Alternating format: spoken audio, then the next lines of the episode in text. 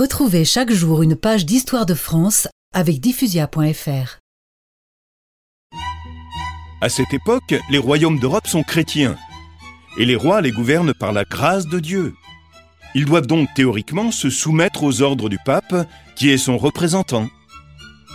Quant au tombeau du Christ, il se trouve à Jérusalem, en terre musulmane, donc non chrétienne.